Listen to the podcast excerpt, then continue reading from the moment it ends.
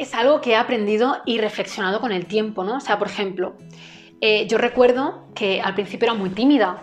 Yo, como había vivido el bullying, había vivido muchas cosas a nivel eh, familiar en los que me sentía muy rechazada, muy sola y muy abandonada, mi manera de protegerme era haciéndome una coraza. Yo era una persona muy introvertida.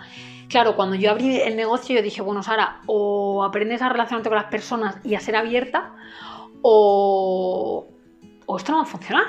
Entonces, cada vez que yo desarrollaba una habilidad, tenía como un siguiente nivel, ¿no? Una pantalla desbloqueada, si, hablamos de un videojuego, tenía la siguiente pantalla desbloqueada para, eh, para crecer, ¿no? Y, ahora con, el, con la sabiduría que tengo, ¿no?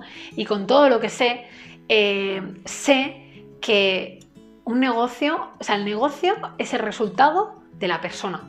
O sea, yo cuando llegué a la parte más alta de mi negocio, ¿no?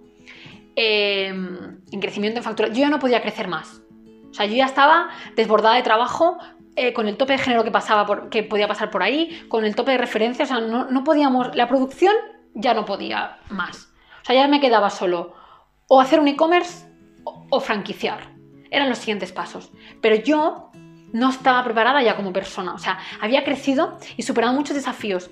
Pero yo llegué a esa crisis porque, primero, ni sabía, ni sabía que me tenía que desarrollar a nivel interior y que habían formas de aprender y de hacerlo, ni sabía lo que era la mentalidad, ni sabía lo que eran los mentores, ni sabía todo lo que sea a día de hoy. Entonces, claro, yo como persona tenía tantas heridas personales, emocionales, tantos miedos, tanta inseguridad, el estrés, el no cuidarme, el no tener hábitos em, que me llevaran a, a estos resultados. ¿no? Yo solo tenía el hábito de trabajar como una burra. Bueno, y de pensar y de ser creativa, ¿no? Eso sí, pero eso no es un hábito, eso es al final una habilidad. O sea, yo hábitos no tenía. El de hacer deporte cuando pude por mi salud, pero no tenía hábitos de nutrir mi alma, de meditar, de confiar en la vida, de eh, gestionar mis emociones, de soltar mis emociones, de nada de lo que sé ahora. Entonces ahora sé que tú te puedes ayudar de lo que se ve y lo que no se ve. Como explico en mi libro, ¿no? Una planta al final siempre confía en que el sol va a salir va a tener los rayos del sol y va a tener la lluvia y el aire que necesita para que ya pueda crecer. También confía en que la tierra le va a dar esos alimentos y, es donde están sus raíces, ¿no? Entonces, ¿por qué nosotros creemos solo que estamos en la tierra? Pues también tenemos esa parte del cielo, ¿no? Y si nosotros no creemos y no lo vemos es que somos tontos, porque estar está. Y eso está dentro de nosotros, que es lo mejor de todo. Entonces, claro, eh, si no conectas con esa parte espiritual, pues no, no vas a crecer y si no creces, pues tu negocio tampoco crecerá y llegará a un punto en el que petarás por enfermedad, por desánimo, por gestión emocional, porque económicamente ya no, no, funcionará. Entonces, claro, todo eso, ¿cómo se solventa? Con desarrollo interior, con liderazgo interior. Hábitos, tiempo, productividad, dinero, gestión emocional y autoconocimiento. Esa es la clave, que ese es mi propósito. Sí, ahí estoy, enseñando eso a las personas para que tengan el poder de cambiar sus vidas, ¿no? O sea que ten en, cuenta de que nunca jamás crecerá tu negocio. Y otra cosa importante es que tampoco va a crecer si tú solo piensas en ti de forma egoísta. O sea, la vida funciona en el que tú tienes que dar, tienes que donar, tienes que contribuir, tienes que compartir. Yo cuando aprendí esto, mirar, yo no donaba nada, yo no sabía ni que existía eso. Bueno, quiero decir, sí que sabía, ¿no? O sea, una ONG o todo esto, ¿no? Pero nunca me había planteado el que fuera importante donar, ¿no? O sea, yo pensaba que, bueno, pues, pues con gestionarme conmigo misma ya está, todo para mí, ¿no? Pues no. O sea, hay que dar, yo ahora mismo cada mes dono a Asociación contra el Cáncer, a... ¿qué más? A una empresa que da, bueno, una ONG que hace comidas, Acción contra el hambre, acción contra el hambre. Acción contra el hambre y también tenemos otra, no sé. Pero donamos a tres, que no me acuerdo. Eh, cada mes. Entonces tienes que dar. No solo dar dinero, sino dar, dar amor, dar una sonrisa a quien te cruzas, dar valor a las personas que entran en contacto contigo en tu negocio, eh, dar amor y cariño y valor a tus amigos, a tu familia, a las personas que te rodeen. Eso es ser una persona abundante, eso es crecer como persona Crecer también es superar los retos, los desafíos, em, tener otro nivel de conciencia. Eh, claro, cuando tú tienes otro nivel de conciencia, otra forma de ver las cosas, ¿no? Como decía Albert Einstein, ningún problema se puede solventar desde el mismo, eh, desde, la desde el mismo nivel de conciencia desde el que se creó, ¿no? Claro, esto por ejemplo, si tú piensas, madre mía, yo qué sé, fulanita me ha criticado, eh, qué injusto es que mira, después de todo lo que he hecho yo por ella, ¿no? Por ejemplo, como podía pensar yo a lo mejor antes, ¿no? No, es que tengo que, o sea, tengo que solventar ese problema con otro nivel de conciencia. Y es, pues ahora mismo solo puede darme eso. ¿Qué aprendizaje puedo sacar yo de la traición o del engaño o de la decepción con esta persona? ¿Qué puedo aprender? Voy a darle amor, voy a darle gratitud. Gracias por lo que me has enseñado. Te deseo un buen camino, en vez de rabia, enfado. Otra cosa, por ejemplo, em, yo recuerdo un, desafío, ¿no? porque me enfrenté a muchos, a proveedores que no, que no te funcionaban, gente que te prometía cosas y no, y no te hacía, gente que no te cumplía, trabajadoras que te dejaban tirada antes de la campaña de Navidad, ¿no? Bueno, gente que te robaba, en fin, yo me enfrenté a todos, a muchos desafíos, ¿no? Y recuerdo uno, por ejemplo, eh, que yo le eché la culpa. Eran en concreto unas personas que yo tenía subcontratadas, eh, hicieron una parte de su trabajo mal, ¿no?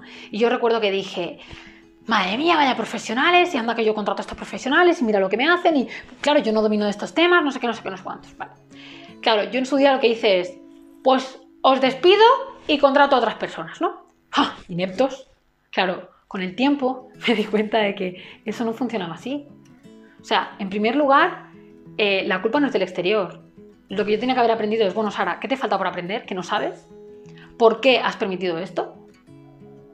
¿Deberías haber sabido esto? ¿Y qué te quiere enseñar la situación?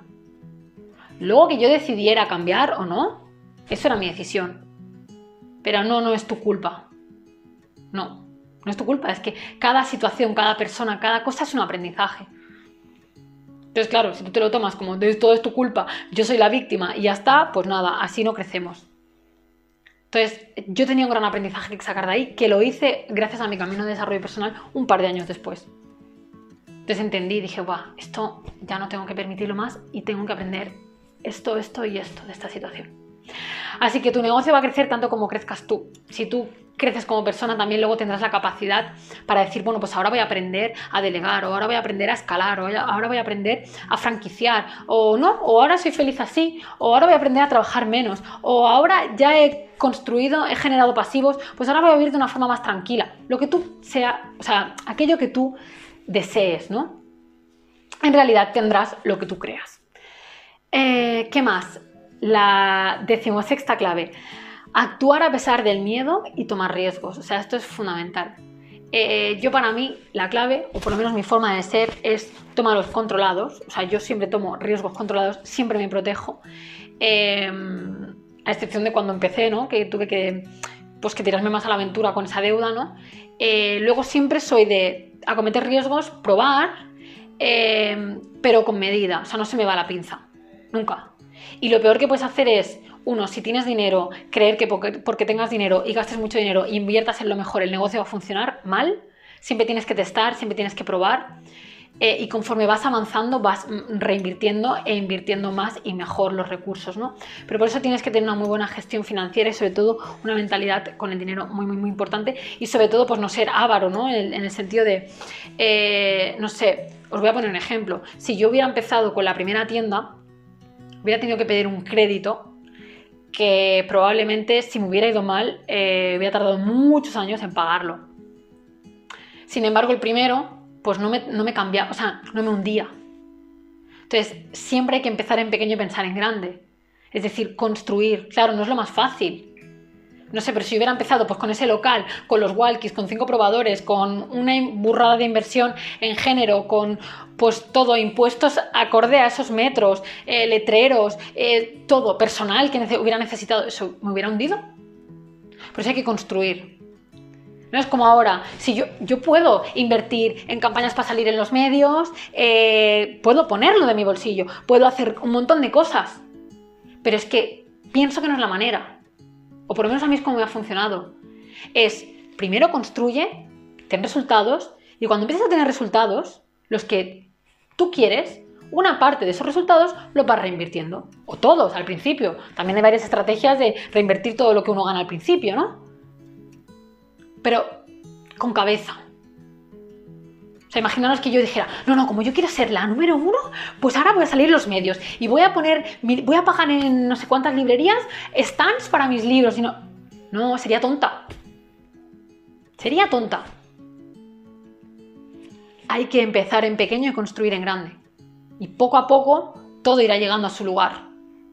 Por eso la importancia no es en realidad empezar con dinero, es empezar, como os he dicho, con creatividad, con ingenio y con mucha cabeza, con mucha sabiduría a la hora de gestionar y de tener estrategia, ¿vale?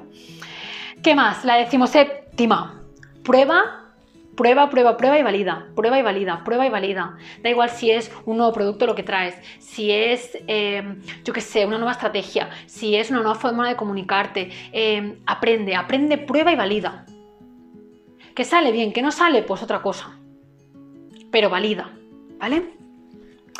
¿Qué más? Décima octava, comunícate con tus clientes, sé omnipresente. es súper importante.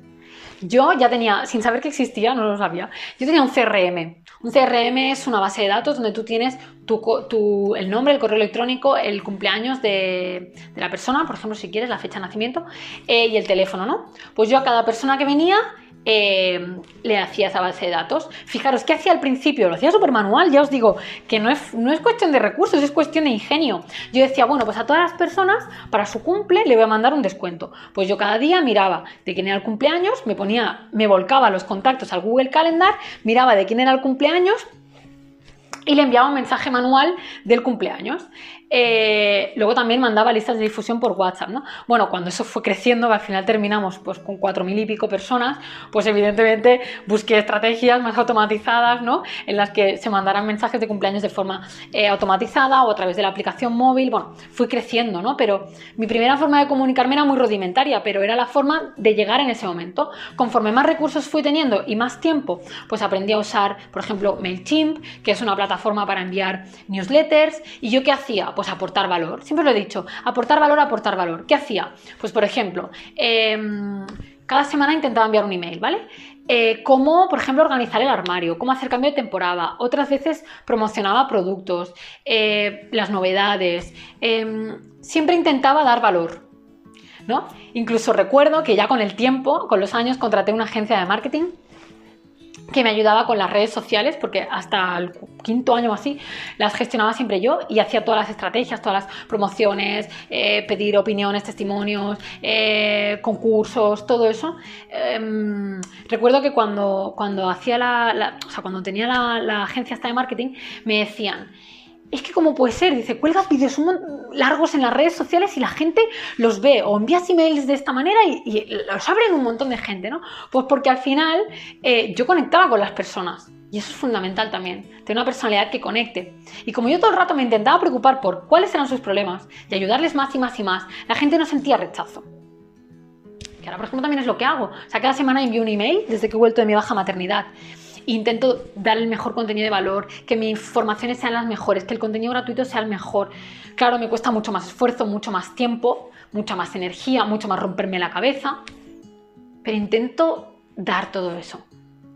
Entonces, claro, pues es sembrar, sembrar, sembrar, sembrar y luego recoger, ¿vale? Nada de volverte un spammer, solo quiero vender, vender, vender, vender y publicidad como el año, como el siglo XIX, ¿no? Estamos en la era de dar, en la era de comunicar.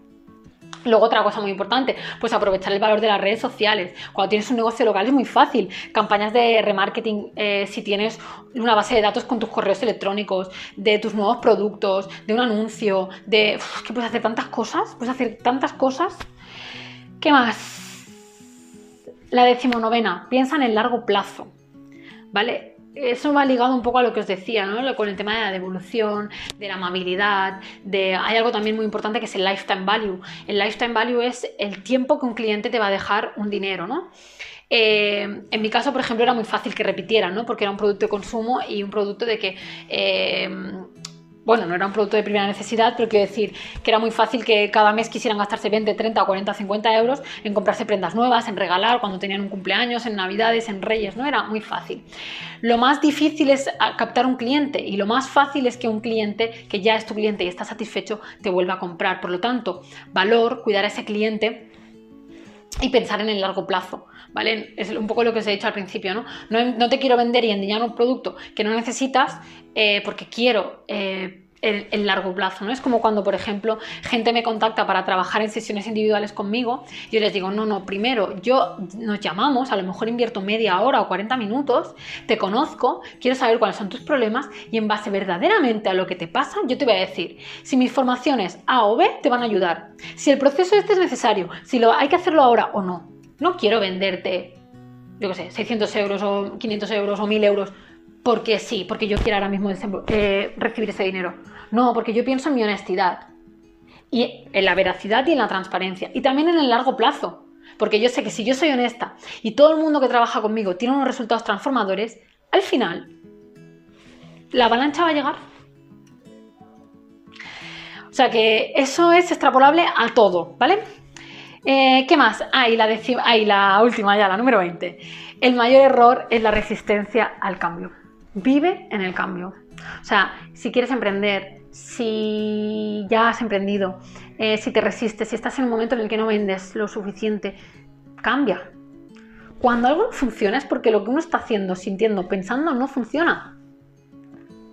O sea, innova, cambia el producto, cambia el mobiliario, eh, reinventa el escaparate, reinventa tu comunicación. O sea, hay tantas estrategias que puedes aplicar sin dinero o sea, el poner un ambientador, el cambiar el escaparate, el comunicarte con tus clientes, el hacer una fiesta, una inauguración, eh, una, yo sé, una convención, un algo especial, un plato para Halloween, eh, no sé. Hay tantas cosas, depende del negocio que sea, que solo es creatividad e ingenio e innovación. Y si tú recuerdas que tú todos los clientes que vienen tienen mucha más probabilidad de que te compren que captar uno nuevo, solo tienes que aprovechar lo que ya tienes pero tienes que dejar de resistirte a, ti mismo o a ti misma, ¿no?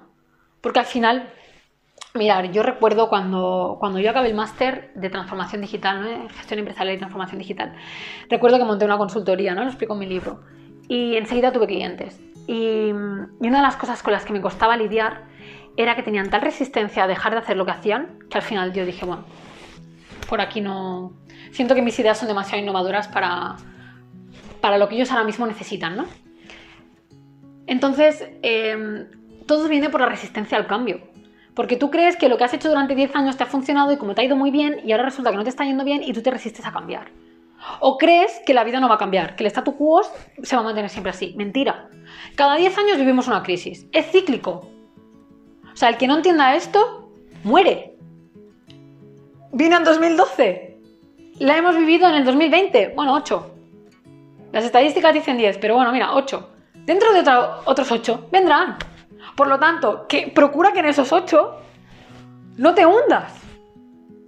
En los siguientes 8, procura que te pille con una estabilidad, que esa crisis no te toque. Procura hacer las cosas bien. Y vive en el cambio.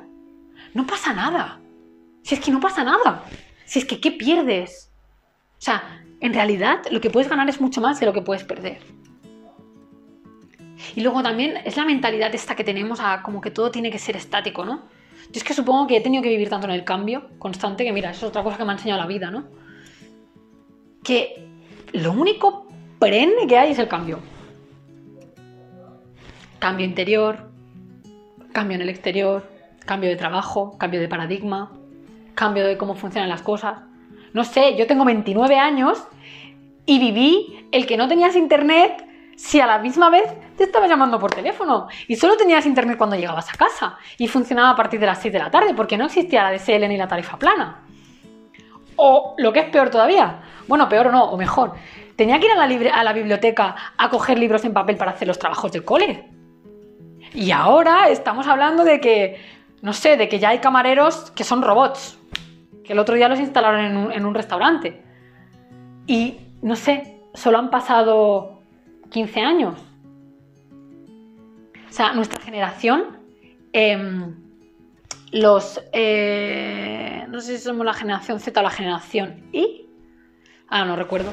Em, somos los que más cambios disruptivos hemos visto en, en menos tiempo. Es decir, por ejemplo, antes una generación, en solo una generación solo vivía un cambio. Por ejemplo, la aparición de la rueda, la aparición de la electricidad, la aparición del teléfono, ¿no? Nosotros hemos sido la generación que más cambios disruptivos ha vivido. Disruptivos significa eh, que más han cambiado el paradigma de la sociedad, ¿no? Por ejemplo, han desaparecido los videoclubs y llegó Netflix. Está Amazon. Eh, los taxis se han cambiado por Ubers. O sea, es como el statu quo se está cambiando. La forma de comportarse del ser humano, de relacionarse, de comprar, de todo. Aún así, confío y creo y siento que la parte personal siempre va a estar y que tenemos que cultivarla, ¿no? Y que eso no lo podemos perder y que en el fondo las personas también deseamos esa parte. Por lo tanto, si no vives en el cambio, estás muerto o muerta. Y eso es fundamental para que tu negocio funcione. Por lo tanto, analiza, analiza mucho. ¿No? Una de las cosas también es analizar métricas, KPIs, ¿no? que se llaman en la parte business, pero yo, por ejemplo, ¿qué hacía? Yo no sabía que eran los KPIs, pero yo qué hacía? Para mí era sentido común, o no sé, mi intuición me lo decía. ¿Qué hacía? Yo ponía un producto en una mesa, por ejemplo. Pasaban 4 o 5 días. Si ese producto no se vendía, lo ponía en otro lugar. ¿Que ese producto se vendía en el otro lugar? Pues sabía que funcionaba mejor en otro lugar. ¿Que no se vendía? Pues sabía que era el producto. Entonces iba probando. Entonces tenía métricas. Ah, pues este producto gusta, este patrón, esta talla, este color, ¿no? Lo mismo que ahora puedo medir, pues de forma diferente, pues cuando me funciona un ad, un anuncio, o qué estrategia hago en las redes sociales que ese día hace que yo venda X libros o que lleguen nuevos clientes. O sea, qué estrategias me están funcionando y qué estrategias no. Medición. Medir todo lo posible. Esa es otra de las cosas. Y sobre todo ser muy estratega. La verdad. No sé, yo es algo que llevo en el alma, ¿no? No, no sé por qué. Pero Estrategia. Estrategia y mira, os voy a decir otra cosa, intuición. Esto no sé en qué vídeo lo cuento, no sé si es en el Lidera tu vida o en alguno de contenido gratuito, no lo sé. Pero mirar, yo recuerdo una cosa que, como os he dicho antes, yo no tenía redes sociales, nada más que para el trabajo. Y la verdad es que no me importaba ni seguía a, otras tiendas ni miraba mucho las tendencias. Yo iba a la mía, ¿no? Me centraba en lo mío. Y bastante, o sea, no significa que no inspeccionara algunas cosas, ¿no? Pero que estaba a, lo mío, ¿no? Y recuerdo que, a ver, bueno, ya cuando llevaba un tiempo, em, miraba, pues, qué tendencias a lo mejor se llevaban en, tiendas de moda online que a lo mejor tenían productos similares a los nuestros, ¿no? Y a lo mejor vendía que los, o sea, veía que lo estaban petando con algo, ¿no? Y yo traía ese producto y luego resulta que a mí se me, se me estancaba, pero que no se vendía. Y recuerdo que iba, iba probando con cosas, ¿no? Un poco lo que os he dicho antes, probar, ¿no? Por ejemplo, pues a lo mejor intentaba traer un modelo diferente a lo que yo solía traer, ¿no? O un tipo de calzado diferente. O no me la jugaba mucho, ¿no? Igual cogía uno o dos modelos, ¿no? Pocas prendas. Y probaba. Ah, esto funciona, pues venga, pues por aquí tiro. Ah, esto no funciona, pues por aquí no tiro, ¿no? Y mm, una de mis trabajadoras en ese momento eh, me dijo, mi, super Laura, que te quiero Laura, eh, me dijo, Sara, ¿te das cuenta de que cada vez que tú compras algo que no lo haces por tu intuición, sino porque lo has visto que otra gente lo está vendiendo, no se vende? Y es verdad, yo me he guiado de verdad, o sea, creo que ha sido un regalo que me ha hecho la vida, que yo no he sabido ver y ahora lo sé. Y es que como yo durante todos esos años no tuve formación eh, al respecto en, ventas o en estrategias o ¿no? tenía formación o la que aprendí en la carrera es que no, era útil para nada, por eso porque es que yo no podía aplicar nada en mi negocio. Em, yo la única herramienta que tenía era mi intuición, es decir, qué sentía yo y qué pensaba. Es decir, qué precio creía que tenía que ponerle, qué tipo de producto creía, pues al final yo traía lo que a mí me gustaba, lo que yo sentía. Y eso funcionaba. Y es que la intuición no me ha fallado nunca en la parte empresarial. De hecho, luego, esto en mi libro lo digo, eh, luego cuando estudias mucho sobre educación financiera, multimillonarios y tal, ya te dicen que em, ellos se apoyan mucho en la intuición en los negocios. Y de hecho yo ahora lo hago también, o sea, ahora lo hago en los negocios y en mi vida personal. Porque también en mi vida personal me di cuenta de que yo tenía señales intuitivas, pero las obviaba. Y luego otra cosa también es que la intuición, eh, como, creemos que no se ve, ¿no? como decía Albert Einstein, ¿no? hemos creado una sociedad que honra a la mente y, tiene la intuición como... Ay, bueno, ahora, no recuerdo qué, dice lo de la intuición como un criado y, y, el siervo y la mente fiel. Bueno, no recuerdo la frase, pero si la buscáis en internet, frase intuición, Albert Einstein sale. Ahora no me la recuerdo de memoria porque es un poco rebuscada. Pero al final él decía que, la sociedad se había fijado mucho en la mente racional y se había olvidado del regalo que es la intuición. ¿no? Y, y muchas veces tomamos decisiones desde la mente y no siempre funcionan. No siempre nos salen bien. Entonces, ¿por qué creemos que si le haces caso a la intuición no te va a ir bien? Pues yo me he guiado siempre por la intuición, claro, no tenía otra cosa, ¿no? Y ahora, tiempo después, digo, hostia, si es que menudo regalo, si es que es la conexión con la vida, es la conexión con el universo, si es que si Él nos apoya siempre. El universo te apoya siempre. El universo te manda señales. Siempre. Y si tú las escuchas, puedes pivotar muy rápido. Sensaciones, emociones, malestares físicos, pensamientos. Pero si tú estás en el ruido, en el pasar de tus emociones, en el desconectarte de ti, en no trabajar, en no conocerte, en no aprender nueva información. O sea, yo recuerdo que de, intuición he aprendido mucho, pero hace relativamente poco tiempo que aprendí que hay cuatro tipos de intuición, ¿no? las que compartí lo tengo en mi post. La de la clarividencia y las cuatro que hay más, ¿no? Y yo muchas veces decía, joder, ¿cómo puede ser que yo llevo toda mi vida sabiendo cosas, pero no sé por qué las sé, porque no las he leído, no las he estudiado, y luego a lo mejor las he leído y he dicho, esto ya lo sabía. Pero como no tenía un papelito que lo justificara o un libro que me hubiera leído, no me lo creía. Pues ahora sé que eso es una forma de manifestación de la intuición. Por lo tanto, ahora, cada vez que tengo un conocimiento que no sé por qué, pero lo tengo, lo, aplico o lo comparto. Porque grandes personalidades, como por ejemplo Luis Hay, como Wayne Dyer, como los estoicos, como toda esa gente, no tenía un título ni un libro de lo que, de lo que compartían. Estaban conectados con la vida y la vida a través de ellos materializaba esa información. O sea, por eso es tan importante conocerse desde todas las partes, integrar la mental, la emocional, ¿no? O sea, a mí me encanta la parte empírica, la parte de datos científicos, la parte de, resultados, pero está la, mental, la emocional, la espiritual y la física. Y todo está unido. O sea, yo, por ejemplo, otro día, cuando cogí la gastroenteritis, bueno, que no sé si era gastroenteritis, pero vomitaba, dolores de barriga, retorcijones, fiebre, yo dije, la vida me está diciendo Sarita, en la cama dos días a pensar. Y yo sentía como una sensación rara, como... Sentía unas cosas que digo, es que algo, algo Sara, tengo, algo tienes que cambiar. Entonces estuve meditando, pensando, reflexionando. hice un gran trabajo en esos días. Hasta que, paseando el otro día por la montaña, digo, es esto, es esto, es esto lo que tengo que cambiar. Ya está, si de otra manera, yo en mi yo pasado lo que hubiera hecho, ah, una gastroenteritis, uy, el estrés, los nervios. O me la pega mi hijo. No, ignorante. Que te está queriendo decir otra cosa a la vida, que tiene muchas más cosas para ti de las que tú eres capaz de ver. Y te guía, te susurra. Así que bueno, menudo vídeo que os he grabado aquí. Os he dado todo mi corazón, mi alma, mi vida entera. Espero de corazón que todo lo que te he contado, te he compartido, te sirva y nada, a partir de ahora, pues voy a grabarte contenido.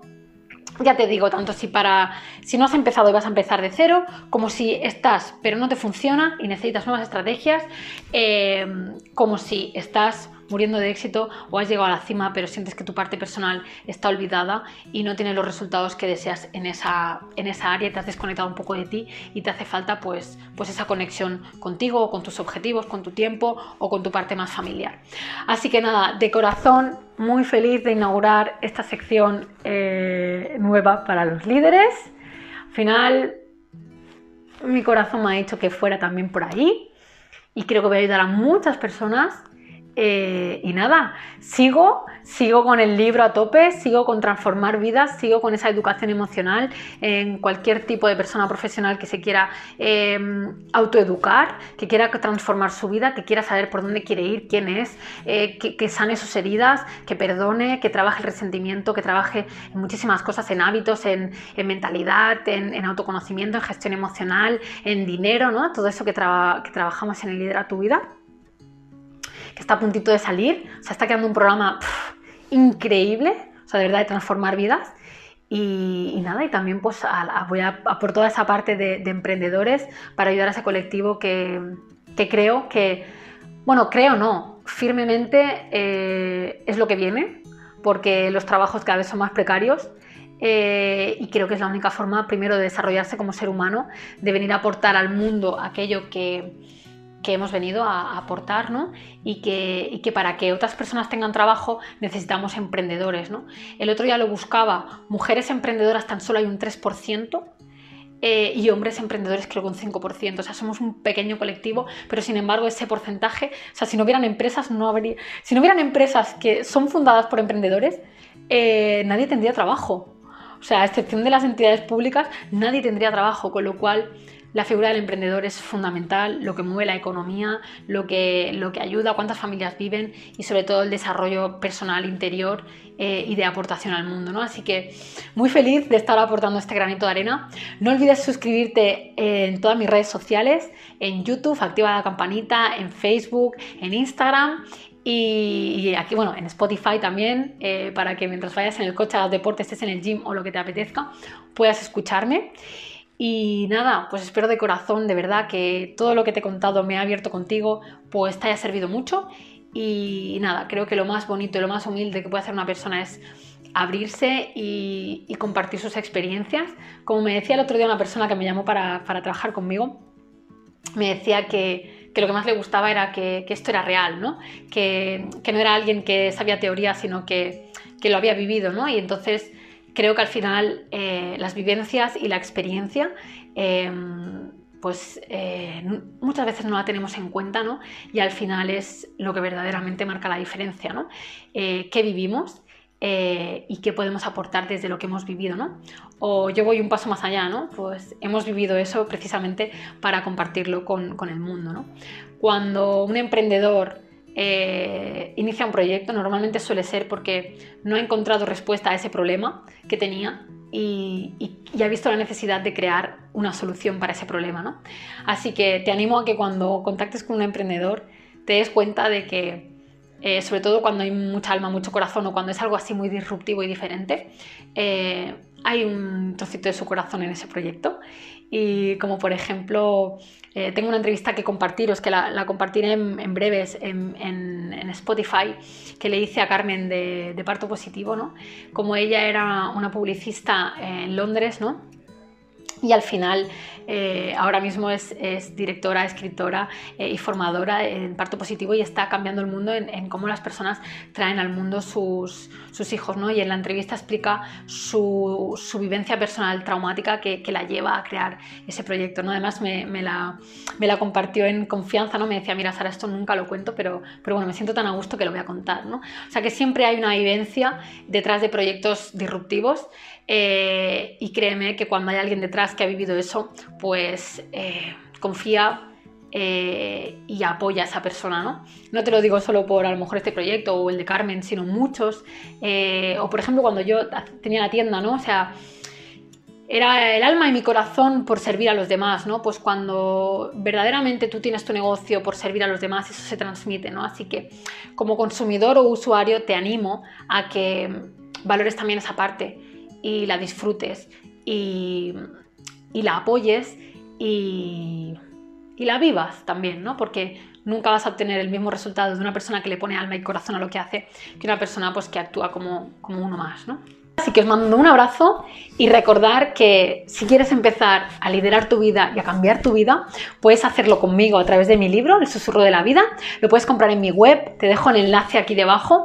Eh, recuerda que si lo compras en mi web, primero que el libro es de mayor calidad y que viene dedicado por mí y con mayores regalos que si lo compras eh, en Amazon, porque Amazon lo, lo, imprimen ellos y no es la misma calidad del libro que, he imprimido yo.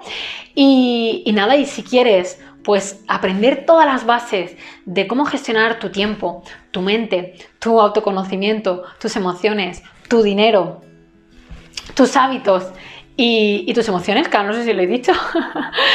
y sobre todo, bueno, mucho entrenar el foco, la perspectiva, la gestión de problemas, la gestión de conflictos y muchas herramientas prácticas. Te animo encarecidamente a que te hagas con el programa El entrenamiento Lidera tu vida, que está en mi web también. Te dejo aquí abajo el enlace porque verdaderamente por 297 euros que vale el producto eh, tiene la capacidad de cambiarte la vida. Eh, de darte una educación que no nos han dado, eh, de que te dediques un tiempo de calidad a ti, de que empieces a crecer y, de que empieces a, liderar tu vida y a buscar el cambio ese que necesitamos ¿no? Que a veces pues siempre está ligado ¿no? la, parte personal con, con, la profesional. Así que nada, ahora sí, un abrazo enorme y muchísimas gracias por estar aquí.